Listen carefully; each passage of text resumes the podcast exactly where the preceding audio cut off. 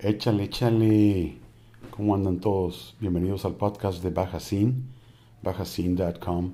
Vamos a subir podcast uh, cada semana. El podcast del día de hoy y todos los podcasts van a ser patrocinados o en el caso particular van a ser traídos a ustedes por una cortesía de Café Sura Norte. Café Sura Norte con el expendio en Avenida Negrete entre octava y novena es el café que no tiene madre. Tienen que venir a probarlo. Es un café que el resultado de la calidad no es un accidente. No es un accidente. Ellos uh, se arrancan para las fincas cafetaleras de los estados como de Chiapas y de Oaxaca. Van y hacen los uh, arreglos allá, tratos con, los, uh, con las fincas cafetaleras en donde eh, son, los propietarios son prácticamente una familia pequeña, ¿no? Es, es, el grano es cultivado con un chingo de cariño, bien respetuosos para cultivar el, el grano. ¿Cómo le hacen? Eh, se lo traen a Tijuana, en donde eh, aquí en el expendio tienen una pinche maquinota grandota rostizadora, son un micro tostador. Es una tostadora este, el tambor, tamborzote donde le, le, echan este, de 10, 15 hasta 25 kilos, que tiene control numérico, la pinche máquina está grandísima, es, como del siglo 24 la máquina.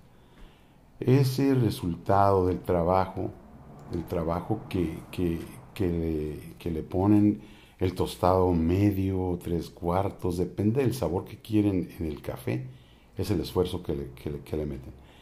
Entonces, eh, aquí ustedes pueden llegar, comprar un kilo, dos kilos de café y, haz de cuenta que también puedes hacer una degustación y, decidir de cuál, de cuál te llevas, ¿no? Eh, están en, en, la, en, la, en la red suranorte.com, tienen página de Facebook.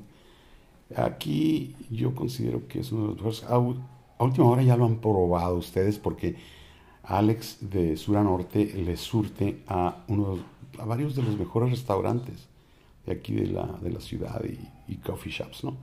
Así que eh, nuestro patrocinador los invita a beberse una taza de café bien rica aquí en Sura Norte. Los esperamos. Continuamos con el podcast. Hola, ¿qué tal? Buenas tardes, buenos días. La, depende de qué hora nos estén escuchando. Mi nombre es Roberto de Baja Sin. Siguiendo aquí con nuestra serie de podcasts grabados con los actores de la actualidad aquí en la región de la Baja, especialmente en Tijuana. En esta ocasión tenemos la grata visita a Border Cycle Brewery, la cervecería, una de las pioneras de aquí de la ciudad de Tijuana en cuestión al aspecto de cerveza artesanal. En esta ocasión tenemos a Roberto Albarrán, mejor conocido como el Papa Border, ¿verdad? Y junto con su hermano Javier y su socio Bruno, pues han desarrollado, ahora sí que, como decimos, eh, una, una, empresa pionera en este ámbito y que afortunadamente ha tenido mucho éxito, mucha aceptación y obviamente el crecimiento que, que, que también está por venir, ¿verdad? Entonces te agradecemos el tiempo, la atención, Roberto, Tocayo. Y este, empezamos, ¿no? Empezamos un poco con adentrarnos en la historia, ¿no?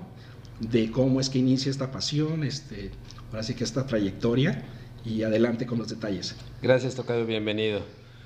Eh, pues bueno, nuestra historia es un poquito diferente a las, a las que escuchamos muy a menudo. Eh, esto es, sí hay en, en los años anteriores eh, mucha afición por el buen comer y el buen beber.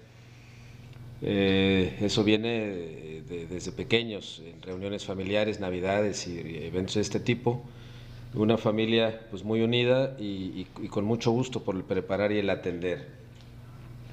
Ya estando en esta zona hace algunos años, tal vez unos 10 o 12 por, por el noroeste del país, porque venimos del centro, Javier, mi hermano y yo, eh, pues adquirimos la afición por el cocinar eh, empíricos, sin escuela, empezamos con mucha, mucha afición y mucho interés en cocinar lo que se veía por aquí o lo que se ve, pues tanto ingredientes de ambos lados de la frontera, y, y, y echamos eh, por decirlo de alguna manera, un mano a mano. Bueno, ahora este sábado me toca a mí y, y, en mi casa atendemos ambas familias y amigos y a lo mejor la próxima semana la otra te toca a ti. Bien.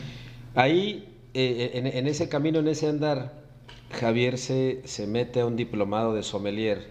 Yo no pude por el tipo de trabajo que tenía, eh, trabajando en, en, un banco. Era muy difícil salirme dos días de la semana, de una de la tarde a seis de la tarde o algo así. Entonces, él se mete a ese diplomado y yo más que encantado en ayudarle en las tareas, pues que eran catas de aceites de olivo, de cafés, de cerveza, de vinos, maridajes, visitas al valle. Y ahí eh, nos, nos, metimos mucho con el tema del vino aquí de la región. Claro. Eh, entonces ya estaba el, el, tema de la comida, eh, viene el tema del vino muy fuerte y ahí encontramos pues el, el, la cerveza o, o, la nueva propuesta y una ola muy, muy fuerte, muy poderosa que venía del, de la parte sur de California y bueno, parecíamos como, como niños en Disneylandia o en la Toys R Us yendo a tiendas como este Beverage, eh, como este Bevmo y cosas Bevmo, de este claro, tipo. Sí. Uh -huh. Sí. muy amplia la oferta. Sí, sí, eh, propuestas bien interesantes, eh, no todo bueno, pero propuestas muy interesantes. Y entonces, bueno, la comida, el vino y la cerveza, pues eran ahí un, eh, una almohada para tres bien, bien interesante. Claro. En ese experimentar, en ese probar, pues bueno, eh, la cerveza tomó un papel preponderante en nuestras pláticas, en nuestras reuniones, en nuestros maridajes. Y justo en eso, pues eh, me quedo sin trabajo, mm. gracias a Dios. Bien, ¿le seguimos? Sí, eh, comentaba, al, al, quedarme sin trabajo, y lo digo gracias a Dios en, en, buen plan, pues sin, sin sarcasmo, pues bueno, hubo un momento de análisis y de introspección en ver cuál cuál iba a ser mi siguiente paso en términos profesionales. Y con toda esa afición y con, y con el potencial que, que, veíamos en el mundo de la cerveza, pues es que decido eh, ya no seguir con, con, mi trayectoria en banco. Bien, una y, decisión acertada. Eh, sí, bueno, yo creo que era, era el momento para iniciar y así lo vimos. Eh, esto es, hay que ser de los primeros en estar en este mundo de la cerveza. Eh, tarde o temprano todo ese movimiento iba a cruzar la frontera y se iba a ir pues, al centro y al sur del país. Lo que sí es que no había mucho tiempo, había muchas ganas, había mucha pasión, eh, pero no había mucho tiempo para desarrollar el producto porque, pues, como digo, no, no, nunca fuimos homebrewers. Bien. Entonces invito a Javier, mi hermano, al, al proyecto, se sube encantado de la vida, eh, me interesaba mucho su, la educación de su paladar y de su nariz. Y, y, bueno, pues compramos un equipo eh, ya con miras comerciales, eh, buscando acortar la curva de aprendizaje, eh, dado que pues, no traíamos experiencia. Entonces, en ese momento, pues empezamos a investigar. La verdad es que en este mundo actual de globalización y, de, y del Internet y toda la información que hay, pues claro. te metes a cualquier lado y es cómo hacer cerveza. Y uno, la Universidad de Google. Así es, hay mucha información ahí disponible. Y así empezamos, así Exacto. tal cual, pues este, abre tu pantalla y pícale cómo se hace la cerveza y, y pues empiézale. Bien. Sí visualizamos que queríamos nacer con varios estilos, eh, si, si, queríamos hacer una propuesta a bares, restaurantes, tiendas de conveniencia, no podíamos llegar con un solo estilo, pues. Entonces uh -huh. empezamos a trabajar en varios, eh, quisimos tener un, un, un, abanico razonablemente amplio, tratando de abarcar eh, gustos, eh, de cerveza ligera, de, de, cuerpo ligero, tal vez unos de cuerpo medio, y ya empezar con algún estilo corpulento, con un estilo psycho. Bien. Entonces nacimos con cuatro estilos que fueron los que estuvimos trabajando durante algunos meses, que fue la, la English Brown Ale, fue la Porter, uh -huh. la Double Pale Ale y la Imperial Stout. Bien. Esos fueron los cuatro estilos con los que nacimos. La verdad es que desde ahí eh, Javier, mi hermano, fue el que se metió con el tema de la producción de la cerveza. O sea, uh -huh. ahí empezamos a dividir ya responsabilidades o obligaciones o esfuerzos. Él es el que se mete más de lleno eh, a investigar todo este tipo de temas y pues al cabo de, no sé, cinco o seis meses, eh, sentimos que fue un periodo bastante, bastante corto de tiempo, ya teníamos una propuesta, ya teníamos eh, digamos, que vender en el maletín. Uh -huh. Sí, y... una curva de enseñanza, pues claro, rápida, ¿verdad? Ajá, Considerando lo, todo la, lo que tenían que adaptarse, aprender. Así es. Este, más que nada calibrar también todo el equipo, etcétera. Así es, y, y bueno, entendíamos en ese momento que venía un festival en Ensenada, en la segunda edición del, del Beer Fest de Ensenada, y sentimos que era el, el mejor momento para que esos 3, 4, 5 mil personas que asisten a un festival pues fueran nuestros jueces. Bien. Y nos dijeran qué opinaban de nuestro producto. No lo habíamos nosotros eh, eh, presentado en ningún otro lado. Escogimos ese evento para, para salir al mercado y, y ver qué, qué, respuesta teníamos. Afortunadamente fue positiva. Claro. Eh, desde ese momento y ahorita, bueno, siempre con mucho por mejorar todavía. Pero salimos con esos cuatro estilos y, y tuvimos muy, muy buena retroalimentación de los, de los asistentes al evento. Y bueno, evidentemente acto seguido, con cerveza, así como un, un, vendedor de seguros que lleva sus pólizas en el portafolio, pues nosotros llevamos cerveza en la hielera. Claro. Y uh -huh. empezamos a tocar puertas. Y esto estamos hablando de hace cuatro años aproximadamente. Así es, Bien. así es. Eh, empezamos a tocar puertas y, y, pues gracias a Dios tuvimos muy buen recibimiento. En los pocos lugares que hace cuatro años vendían cerveza artesanal. Uh -huh. eh, Empezamos en Ensenada precisamente eh, y aquí en Tijuana en algunos lugares. Pues bueno, resulta que, que el equipo que compramos, ese, ese, primero, pues una capacidad muy reducida y con cuatro o cinco lugares a los que les vendíamos la cerveza, pues se agotaba. Bien. Siempre fuimos y, y, y, tratamos de seguirlo siendo muy cuidadosos en una vez que abrimos una puerta, pues tratar de, de mantenerla y de cuidarla. Uh -huh. Entonces decidimos no seguir con la promoción, sino eh, comprar un equipo más grande y ya que tuviéramos más producción, pues tocar puertas nuevas. Y esa ha sido la historia, afortunadamente, de Boris Psycho. Pues qué mejor, ¿eh? Ahora sí que una, un buen ejemplo a seguir, ¿verdad? Y como pioneros, como mencionas, este, tocando esas puertas, abriéndolas. Y este, como les mencionaba aquí a los escuchas, este, estamos aquí en, en, el laboratorio, en la, en la fábrica, vamos, donde se elabora ¿verdad? Es, estamos aquí en la calle Libertad y Novena, en pleno centro de Tijuana. Ahora, ustedes están estrenando ya una sala de degustación, ¿verdad? Reciente. Sí. Bien, entonces, ¿cómo va ese asunto? Bien, pues bueno, en, en estos cuatro años eh, hemos aprendido mucho y seguiremos aprendiendo y, y, vimos en el camino que uno de los, de los puntos de distribución de nuestro producto, uno de los canales eh, debiera ser directo con el consumidor final, uh -huh. independientemente de estar en tiendas de conveniencia, bares, restaurantes, claro. librerías. Eh, nos tomó más tiempo del que hubiéramos querido por tema de recursos y tema de inversión. Todo el dinero que ha entrado a la empresa en los últimos cuatro años, pues todo se reinvierte, claro. Buscando mejorar el producto y, y, crecer la producción para uh -huh. hacer esto rentable. Entonces era, era complicado en un momento dado eh, eh, separar esos recursos para abrir esta sala de degustación. Finalmente, bueno, lo logramos, lo, lo, hicimos y ya abrimos la puerta, lo abrimos el pasado 30 de octubre, Bien. Este, este viernes. Y, y bueno, muy contentos, muy satisfechos, muy entusiasmados de la respuesta, fue mucha gente. Eh, tuvimos muy buenos comentarios. Eh, eh, todavía el proyecto le, le, faltan algunos temas, el complemento de la cocina. Bien, afinar esos detalles. Sí, en un par de semanas tal vez estará listo, pero bueno, la idea sí es evidentemente ofrecer nuestras cervezas de línea, los siete estilos que tenemos de línea, pero pues algo más. ¿Por qué va a ir alguien a, a nuestra sala de degustación y no a cualquier otro bar?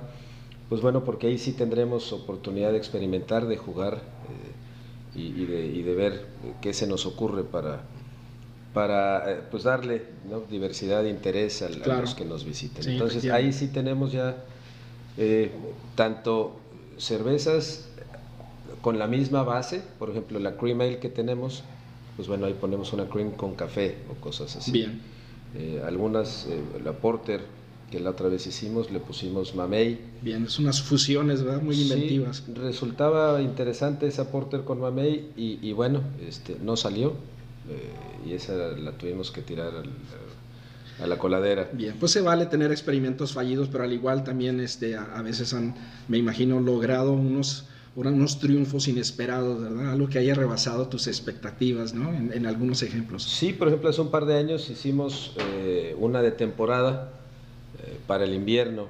Eh, quisimos hacer una cerveza corpulenta con, con, mucho alcohol y con algún ingrediente o fruto eh, precisamente de invierno. Entonces hicimos una Imperial Brown con mucho cuerpo, tenía 11, 11 y medio grados de alcohol y le agregamos dátil.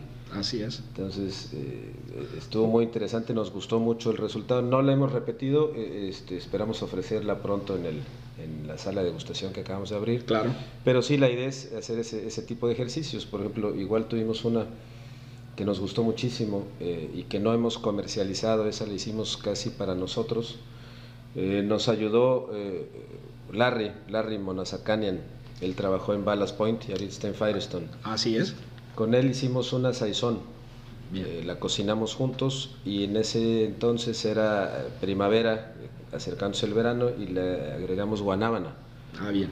Entonces nos gustó muchísimo esa cerveza, como quedó, la vamos a repetir otra vez ahora en la próxima primavera. Y, y, ahorita que mencionas, creo que es un factor muy importante, ¿no? Que se está viendo una fusión, una, una integración vertical entre los, los conocimientos, la experiencia de los vecinos de San Diego interesados también a visitar aquí a los productores artesanales de Tijuana y es precisamente así como nació más bien esta industria por la influencia de los vecinos y que ahora ellos también están viendo hacia acá y, llevando a cabo ese tipo de eventos, colaboraciones, esfuerzos comunes. Entonces creo que es algo que, le aporta, mucho crecimiento. Pues. Sí, totalmente. Le estamos muy agradecidos a mucha gente, tanto aquí en La Baja, en Tijuana, como, como en la parte norte o el vecino país. Eh, er, era muy, muy interesante para nosotros el cruzar la frontera, llevar algunas muestras de lo que habíamos hecho y podérselo presentar a gente con, con mucha experiencia y decirle, dame tu opinión de, este producto. Y, bueno, más, más que una evaluación del, está buena o no, les explicamos a qué queríamos llegar, pues, o sea, qué, qué, visualizamos, eh, a qué queríamos llegar con ese producto y si le habíamos llegado o no. Bien. Y, y con esa premisa, entonces ya que nos dieran su, su, opinión, bueno, si querías tú una cerveza con estas características, este cuerpo más tostado, menos tostado, amargor, no amargor, eh, qué balance, qué, querías que predominara. Bueno, entonces ya nos daban su opinión y decía, tan sencillo como bájale dos grados a la hora de la maceración o, agrégale este tipo de azúcar. O por qué no utilizas este oye tipo de levadura y vas a tener más o menos de lo que estás buscando. Y, eso, eh, eh, pues vamos, fue, fue en gran medida uno de los factores que nos ayudó a que la curva de aprendizaje fuera corta y a mejorar en el camino el producto y que, repito, seguimos en ese camino. claro, sí, y es una asesoría muy bienvenida, al igual, ¿verdad? Sí. Este, el interés por, por combinar ahí diferentes factores, ¿verdad? Uno de los, de los momentos, ¿verdad?, de ustedes en el proceso de, de crear la cerveza, ¿verdad? Es, te quiero preguntar, ¿Cuándo te das cuenta de, desde el tostado, la maceración, la fermentación o el mismo envasado? Pero ¿cuándo es el momento donde te das cuenta de que has logrado la intención inicial, de esa fórmula que alguna vez, en algún momento dijiste quiero hacer esto y, ya va tomando forma. ¿En, qué momento del proceso? Pues eh, tal vez no hay un momento así tan claro, pero eh, cuando estamos eh, cocinando la cerveza, que, que así acostumbramos decir que la cerveza se cocina, Bien. una vez que está hirviendo el mosto, tomamos muestras para diferentes objetivos, desde la densidad del azúcar en ese líquido y empezar a sentir algo de los tostados, como bien mencionas, el dulzor, eh, el amargor, y si bien es, es, todavía, esto va a cambiar, pero ahí cuando probamos, cuando probamos el Word que se llama, es. cuando empezamos a decir, ah, bueno, este sí me gustó, ya, ya, trae esto que quería que trajera. Va tomando forma. Y sé que va a cambiar, pero hasta ahorita eh, eh, vamos por buen camino. O sea, sí se está dando lo que queríamos y, por ahí hay que seguirle. Así o, o, no, o, no, resultó claro. con menos de esto, con más de aquello. no era así, la próxima, y ahí empezamos a tomar nota, la próxima hay que hacer un ajuste eh, poniéndole menos o más de aquello, porque, porque en este momento ya me di cuenta que no, no, era por aquí. Así es, efectivamente. Sí es el momento, ya sea el momento wow, ¿no? De que descubres que esa fórmula, ya ahora sí que representada en líquido, pues es cuando te das cuenta de que va bien el asunto o, este, o hay que hacer ciertas correcciones. y, bueno, una experiencia curiosa, nos gusta mucho probar, pues, ¿no? Eh, bien. hemos con, con, algún mosto, pues eh, una vez que termina de hervir, antes de agregar levadura, antes del proceso de fermentación, pues nos lo hemos llevado a casa y hemos hecho experimentos. Javier ha hecho helado. Bien. Con, con algún monstruo de la Stout, por ejemplo. Incluso también sé, sé que se, se, está mercadeando, ¿verdad? Unas cervezas, este, también ya con las eh, de Ben Jerry's para, como ejemplo, ¿no? De, son este, nieves, helados artesanales y que también están incorporando ya elementos de, de cerveza artesanal, al igual que vino, ¿verdad? Entonces sí, son fusiones muy interesantes, ¿verdad? Bien, ahora, este, hablando de los ingredientes, que obviamente pues, es este, los elementos más importantes de la producción, ustedes están dirigiendo al consumo, al obtener, ¿verdad? El, vamos, los granos aquí en México, algunos que tengan que importar como lúpulos, ¿qué, qué hay de esa historia? Pues bueno, de los cuatro ingredientes fundamentales de una cerveza, que es agua, eh, malta, lúpulo y levadura, lo único que compramos localmente es el agua. Bien. Eh, es un agua que viene de pozo, de un pozo de Tecate. Eh, tomamos algunas muestras para tratar de, de, conocer y asegurar que químicamente tenga los componentes que necesitamos. Pero fuera de eso, la malta viene principalmente de Estados Unidos, compramos alguna malta canadiense y, poca malta europea porque hay un tema complicado ahí de, de cupo y, de, impuestos. Aduanas, etcétera. Así es, eh, pero eh, el lúpulo también principalmente viene de Estados Unidos, eh, tenemos alguno neozelandés, tenemos alguno europeo. Y la levadura sí también parte de, todo este enriquecimiento y, de, y, del aprender de los, de los productores. la compramos en White Labs, está aquí cruzando la frontera a 30 minutos y, la, pedimos al laboratorio y esa primera generación prácticamente yo cruzo eh, en la moto, me la echo a la mochila y me regreso el día que estamos cocinando. Entonces, del laboratorio eh, no viaja por ninguno de los medios tradicionales, sino en mi mochila y ese mismo día arrancamos con levadura eh, al 99.9% de viabilidad recién salida del laboratorio. Bien, importación hormiga. Sí, sí, y eh, sí sería muy interesante, nos encantaría probar lo que los ejercicios y las iniciativas que se están dando aquí regional y localmente. Hay alguna eh, producción de lúpulo incipiente, pero la hay ya aquí en, el Valle de Guadalupe. Y, entiendo que está habiendo gente que también quiere eh, hacer el proceso de malteado. no es sencillo, vamos, la producción que tenemos y no sé si me estoy brincando algún tema, pero bueno, ya, ya cuando, cuando tenemos entre 800 y 1000 cajas de producción al mes, que para algunos podrá ser mucho, eh, para otros evidentemente poco, pero bueno, eh, eh, estamos en el camino del crecimiento y expansión.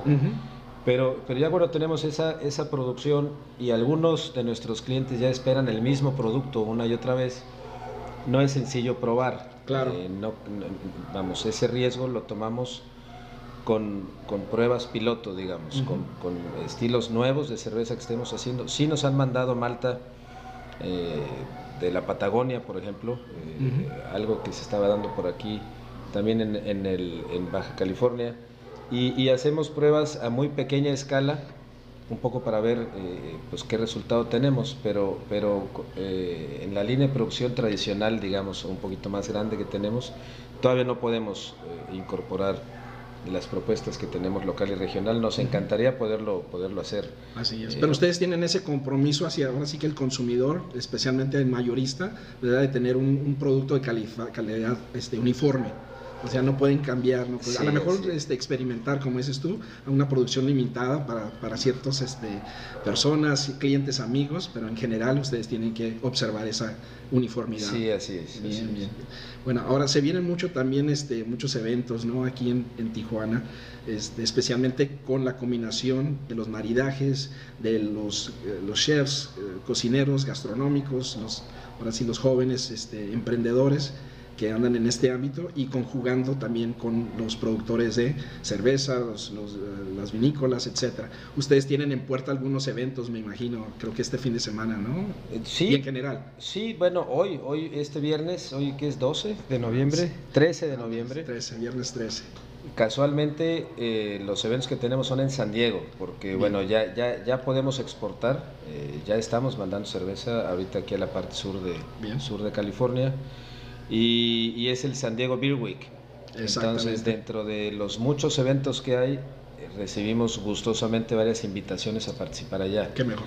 Eh, entonces, hoy viernes hay dos eventos no simultáneos, uno creo que es de 5 a 9 y el otro es a partir de las 9, pero ahí, ahí vamos a llevar nuestra cerveza y vamos a, tener la oportunidad de, interactuar con ese mercado. Bien, bien. ¿Y ustedes eh, manejan la presentación desde botella, desde growlers, barrica? Eh, ahorita aquí nuestro principal medio de comercialización es la botella de 12 onzas. Bien eh, tenemos barriles también de 20 galones, de 60 galones. Eh, y ya en el, en el tasting room, en la sala de degustación, ya estamos ofreciendo el llenado de los brawlers. Eh, ahora, lo que exportamos ahorita como primera etapa, por términos entre fiscales, rentables y tal, es el barril de, 20 litros desechable. Ah, mira.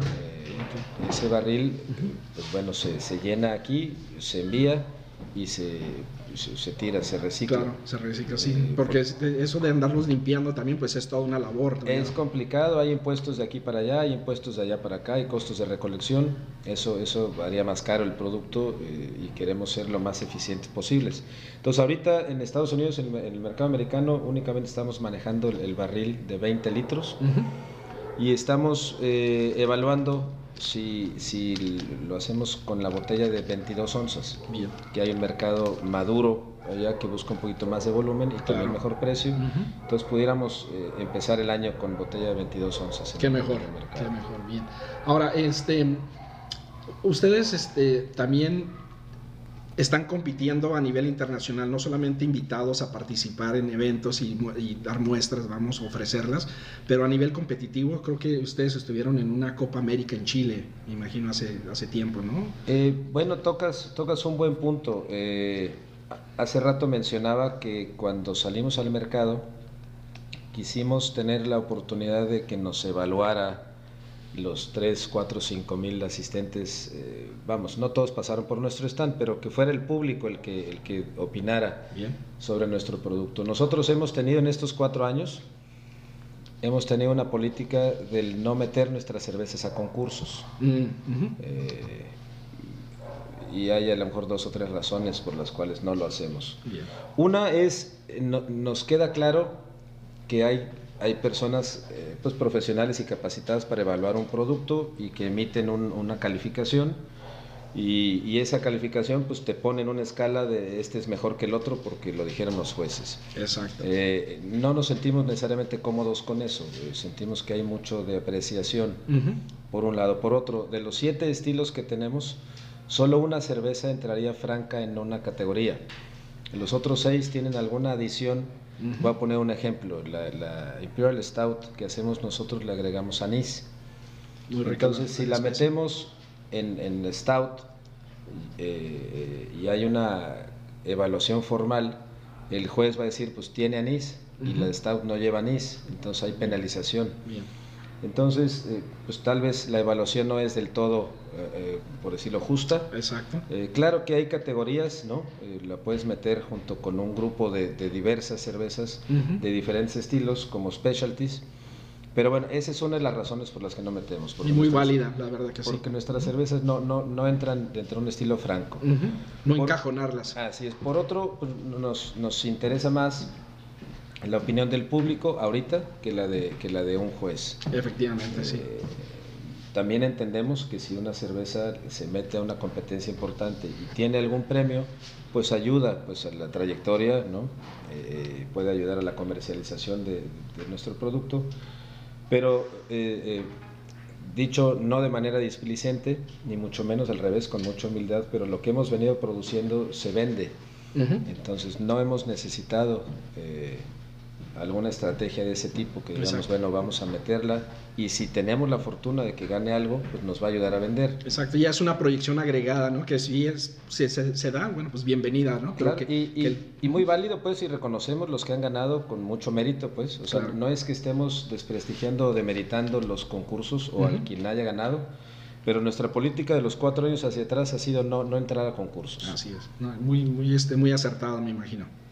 Bien, entonces, uh, regresando a la Plaza Fiesta, ¿verdad? Pues sabemos que aquí en, en, Tijuana, la Plaza Fiesta y en Zona Río, pues está resurgiendo ya después de una etapa de años atrás, en donde este, estos conceptos, este, estas ofertas gastronómicas, cerveceras, uh, de vino, etcétera, este, pues están haciéndola revivir, ¿verdad? Uh -huh. este, ya hay algunos de los, de los grandes nombres, ustedes incluidos, ¿verdad? De pioneros ya establecidos.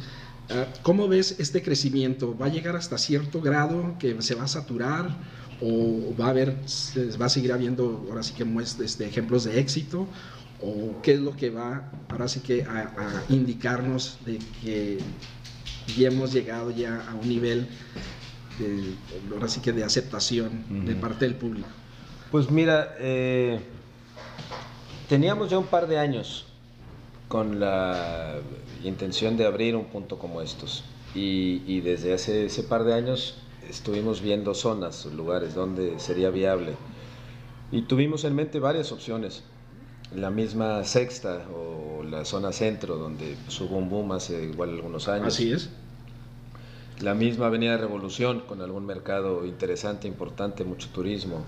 La, la Cacho, eh, con unas, vamos, analizamos varias de las zonas de Tijuana eh, y, y, bueno, al pasar los meses y, y, al seguir con nuestro análisis, pues empezamos a ver, porque no, no, no, no, fuimos los primeros, hay 12 antes que nosotros, que en la Plaza Fiesta abrían su punto de venta, su sala de degustación, y, y que cada vez jalaba más gente, uh -huh. atraía más gente. Entonces, fuera de verlo como una competencia, fuera de verlo como que no, ahí ya hay eh, mucha oferta, mejor vámonos a ser los únicos en otro Uh -huh. punto, decidimos sumarnos a esa oferta, yeah. eh, decidimos compartir eh, ubicación, decidimos complementar la oferta que hacen nuestros colegas cerveceros uh -huh. y ser uno más. Eh, uno más no, no, no, no, lo digo con conformismo, sino lo digo con sumar y ser un, un, un integrante más proactivo, buscando mejorar mucho la calidad innovar también, eh, ¿por qué no?, con alguno de los servicios que se pueden ofrecer ahí, o sea, desde claro. el maridaje, eh, elaborar algunos de los platillos que vamos a tener con alguna de las cervezas que hacemos, Así por es. ejemplo, cosas de ese tipo, y que la gente que vaya ahí, pues vaya eh, buscando vivir toda una experiencia más allá de tomarse una cerveza. Uh -huh, efectivamente. Hay, hay, mucho atrás de, de, de una botella de cerveza está la historia de la empresa, está la filosofía de la empresa, está, está el ambiente que se crea en cada una de las salas de degustación. Eh, hay un dicho muy viejo, hay de chile dulce y manteca, pues este, entonces cada sí, cervecería sí.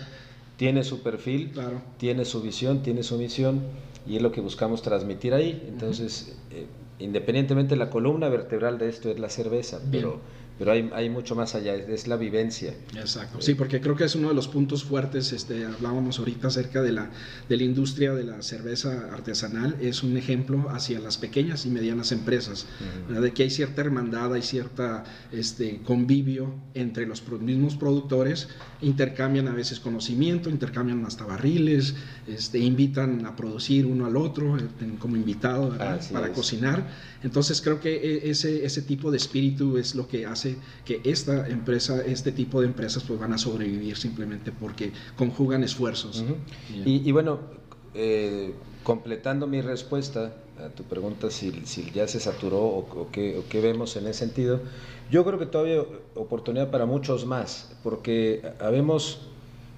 eh, habemos diferentes tipos de empresa y de cerveceros o de cervecerías. Hay unos que siguen siendo caseros, de alguna manera, con producciones muy pequeñas. Uh -huh y entre hobby y entre con una demanda de chamba importante, pero no viven de ahí, no viven de la cerveza, y, pero elaboran cerveza de muy buena calidad. Claro. Entonces tienen ese único punto de venta tal uh -huh. vez. Entonces hay varios de esos con ese perfil, con presencia en la Plaza Fiesta. Uh -huh. Hay otros que nacieron ahí, que, que, nacieron elaborando cerveza ahí y la comercializan en ese punto nada Así más. Es. Y hay otros, eh, tal vez como nosotros o algún otro de cierto tamaño, que bueno, eh, ya venden en, en, todo el país o vendemos en todo el país, ya exportamos, pero aparte queremos tener ese punto uh -huh. como, como ícono, como, como, nuestra cara ante, ante el mercado. Sí. Y decir, bueno, ahí recibimos tours, ahí recibimos gente, Así es. ahí, ahí eh, eventualmente podremos hacer hasta, hasta, ¿por qué no?, fiestas, este, uh -huh. ¿no? los aniversarios o cosas de ese tipo. Sí Eh, ahorita lo mencionabas, colaboraciones, hemos hecho colaboraciones con otros cerveceros, o sea, eh, una, una receta nueva y diferente concebida por ambas cervecerías resulta un ejercicio muy muy enriquecedor. Mm, Me imagino que sí. Porque con un tip pues que aprendas en ese día, bueno, ya ganaste muchísimo, independientemente del, del vivir la experiencia con este otro cervecero. Entonces yo creo que todavía hay cabida para más. Sí en el camino, como todo negocio, pues hay quien se queda, o sea, hay quien se cansa, hay quien no hay quien no crece, hay quien el modelo de negocio no lo entendió y le va mal y no sigue, hay quien la calidad del producto no es buena, el mercado no lo favorece y bueno, tiene que cerrar. Eh, pero yo creo que hay cabida para más todavía. Y sí, la verdad es de que un, un cervecero artesanal tiene una tarea, ¿verdad?, laboriosa, el de no necesariamente convencer, pero por lo menos instruir a la persona que no tenga ese, ese gusto por una cerveza artesanal simplemente porque creció con lo, lo típico, las etiquetas de, de antes, vamos, este, las comerciales, las grandes, y que a lo mejor no están acostumbrados a, a- a recibir este tipo de, de cerveza en su paladar, este, el distinguir, ¿no? el cuidado, el- el- la diferenciación que hay entre uno comercial y uno artesanal. Entonces eso creo que es una tarea muy agradable, ¿verdad? Sí, y, y bueno, eh, nosotros pensando en eso precisamente, dentro de los siete estilos que tenemos de línea, tenemos dos estilos ligeros, buscando, si le pudiéramos llamar, como hacer los productos de transición, o sea, vienes de lo comercial, eh, te llamó la atención lo artesanal, bueno, te recomiendo este y este estilo para empezar. Claro. No algo muy agresivo, no algo es. muy lupuloso, no algo muy tostado, muy amargo, porque bueno, eh, hay algo de, de gusto adquirido en Así este es. tema de la cerveza artesanal. Así es. Pues aquí podemos seguir hablando toda la tarde, ¿verdad? Pero este, ya para concluir, ¿verdad? Esta amena charla, es ahora sí que, eh, ¿dónde te encontramos? A ti a Border Psycho, este, ya mencionamos la Plaza Fiesta, este, un teléfono donde te puedan contactar para pedidos, información, un tour, vamos, de la, de la misma cervecería, al igual que tu Facebook. Claro, sí, sí, este, por supuesto. eh, el teléfono aquí en la cervecería 664 La Lada y 379-1235 eh, para recibir información de sea pedidos, sea cotizaciones, sea reservar eventos o tours, como mencionas. Es ventas arroba y luego borderpsychobrewery.com. Ahí es donde recibimos mucha información. Está la página de Facebook, tal cual Border Psycho Brewery. Bien. Eh, y, y bueno, hemos sido eh, muy, muy entusiastas en recibir gente aquí, eh, tanto para conocer la planta, como para probar las cervezas, como para aprender un poco del proceso. Hemos recibido grupos de alumnos, creo que la semana pasada o antepasada nos, nos visitaron de Mexicali un grupo de 50 alumnos. Muy bien. Eh, continuamente vienen de varias de las escuelas. Claro, sí, el interés, aquí. la curiosidad y, más que nada. y hemos estado y estaremos siempre abiertos y entusiastas de recibir así gente. Así debe ser. Perfecto, Roberto. Pues otra vez, Border Cycle Brewery, el nombre genial, muy, muy, este, muy fácil de, de recordar, ¿verdad? Por su referencia acerca de la frontera y pues la, la- los psycho de las cervezas. Así que Roberto Albarrán y tu equipo, eh, les agradecemos la oportunidad de, de haber charlado con nosotros de Baja Sin, donde les llevamos pues todos los gustos y placeres de la región y seguimos con nuestra serie de podcast y con este tipo de actores de la actualidad aquí en Tijuana. Muchas gracias Roberto, que Gracias a pases ti, un buen fin de semana. Un placer y gracias a ustedes por escucharnos. Hasta luego, buenas tardes. Buen día. Gracias.